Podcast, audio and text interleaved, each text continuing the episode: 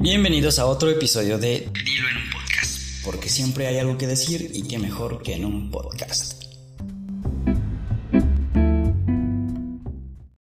Bienvenidos a Dilo en un podcast. Mi nombre es Román Hernández y el día de hoy tengo dos temas para ti. El primero es sobre si el término cuarentena de 14 días es correcto y el segundo es acerca de los padres o hijos tiranos. Comenzamos.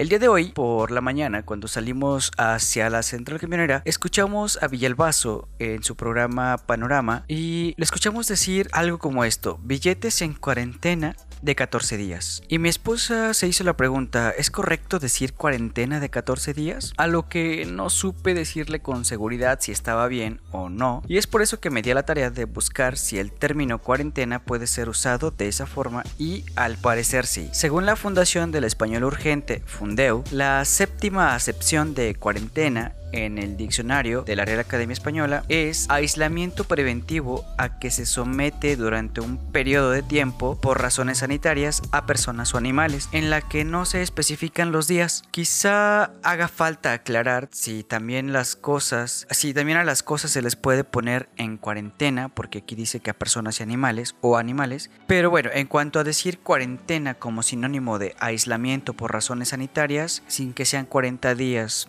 como lo debería ser una cuarentena, si es correcto. Aquí está aclarada la duda, espero que a todos nos sirva. Padres o niños tiranos.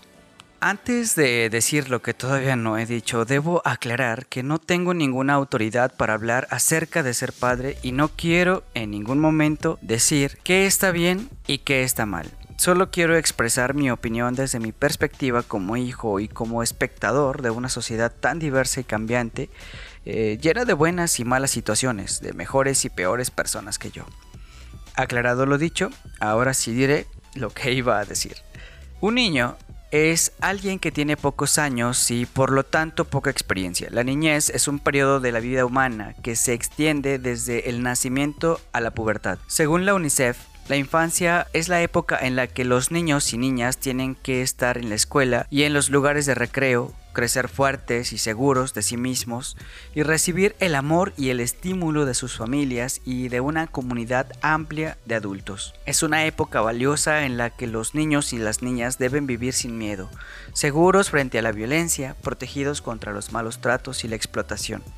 Como tal, la infancia significa mucho más que el tiempo que transcurre entre el nacimiento y la edad adulta. Se refiere al estado y la condición de la vida de un niño, a la calidad de esos años. Por otra parte, un tirano es una persona que abusa de su poder, superioridad o fuerza en cualquier concepto o materia, o que simplemente impone ese poder y superioridad en grado extraordinario. Y finalmente un padre es un varón que ha engendrado una o uno o más hijos, considerado en su función protector y afectivo. La madre es quien ha concebido o ha parido uno o más hijos y también tiene función protectora y afectiva. Entonces, ¿Cómo puede alguien de tan poca edad y con tan poca experiencia abusar de su poder, superioridad o fuerza si sus padres son de mayor edad y experiencia? Mi hermosa madre, y no es presunción, siempre ha estado pendiente de mí. Aunque esté casado, siempre me pregunta cosas como ya estás en casa, ya comiste, cómo te fue en la escuela. Ah, bueno, porque sigo yendo a la escuela. A trabajar, claro. No sé si ella, por cuidar a sus hermanas porque era la mayor, adquirió experiencia en el cuidado de los hijos, o si es algo que se da en todas las madres ya eh, de por sí. Pero sí sé que ese estar conmigo, no solo físicamente, sino emocionalmente, me permitió aprender sus valores. Ahora sí que mamar sus valores, su forma de pensar, hasta su forma de enojarse. A pesar de que mi madre estuvo conmigo, no soy perfecto. Bueno, sí lo soy, pero no me gusta presumir. Y todo el que piense lo contrario es porque no soporta que yo sea perfecto. Una de las teorías de que existan niños tiranos es porque sus padres están ausentes o están presentes físicamente pero no emocionalmente. Pero no es culpa de los papás no poder estar con sus hijos, ¿o sí? Es decir, ambos tienen que dar sustento a la familia y llevar el pan a la casa, pagar el internet, Netflix, los planes de celular, televisión de paga que no funciona, mega cable. Queríamos cambiarnos a Total Play, pero no llega a mi colonia. Pagar el agua, la luz, la ropa, los zapatos, el café de cada mañana. Es decir, hay tantas cosas por cubrir que a veces el sueldo de uno no alcanza y entonces papi y mami tienen que salir a trabajar. ¿Qué deben hacer? ¿Regresar a los hijos por donde vinieron? No creo que mami esté de acuerdo. Si no son los padres los que estarán con los hijos porque tienen que salir a trabajar, entonces ¿quién? ¿Los abuelos? Pues los abuelos a veces son buenos niñeros. Al menos ellos nos educaron bien a nosotros. O, o a los padres. ¿O no? Yo creo que pueden hacerlo igual con los nietos. Pero honestamente creo que no les toca a ellos. Yo creo que ellos deben ser abuelos, no los padres sustitutos. Las guarderías las escuelas, la nana, alguien que contratemos para que los cuide. ¿Por qué no? ¿Qué puede pasar? Que me pierda sus primeros pasos, sus primeras palabras, su primera travesura, su primera etapa de la vida. Me pregunto entonces, ¿son los niños o los padres los tiranos? ¿Quiénes son los que abusan de su poder? Insisto, no soy quien para hablar acerca de la paternidad, al menos no como padre de familia, pero como hijo agradezco a mi madre que haya hecho todo lo posible para ser quien soy.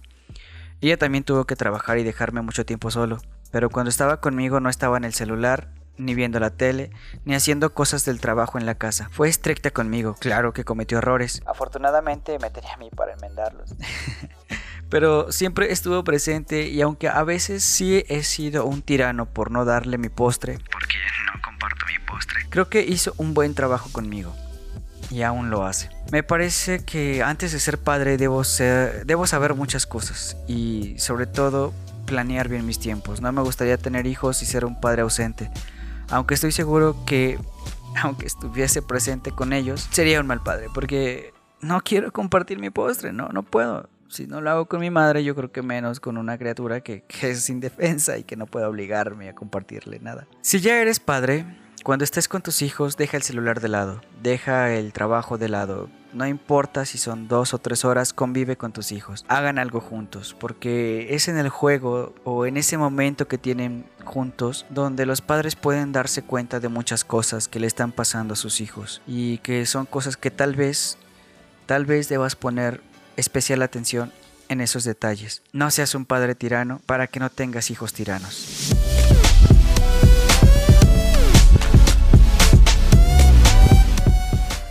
Amigos, aún es febrero.